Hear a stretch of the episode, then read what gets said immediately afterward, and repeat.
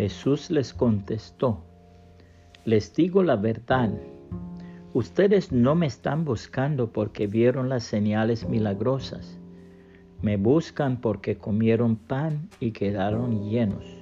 Juan 6:26, palabra de Dios para todos. Solo por interés.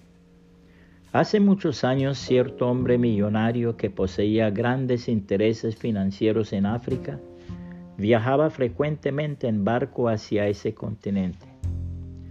Hacía siempre lo posible por viajar en el barco que capitaneaba un hombre que era conocido como creyente del Evangelio de profundas convicciones.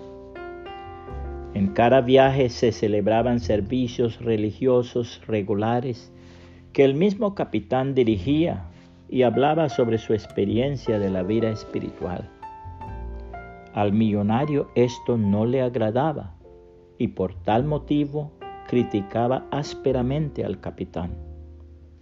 Cansado de oír sus críticas, un día un amigo le dijo, si este capitán no te cae bien porque se interesa por el bienestar espiritual de sus pasajeros, ¿por qué no viajas en otro buque? Hay buques de sobra que hacen la ruta hacia África. Es verdad, respondió el millonario, pero el caso es que me siento mucho más seguro cuando Él lleva entre sus manos el timón del buque. El Señor nos deja el siguiente consejo en su palabra. Dios es nuestro refugio y fortaleza él siempre está dispuesto a ayudarnos en los momentos difíciles.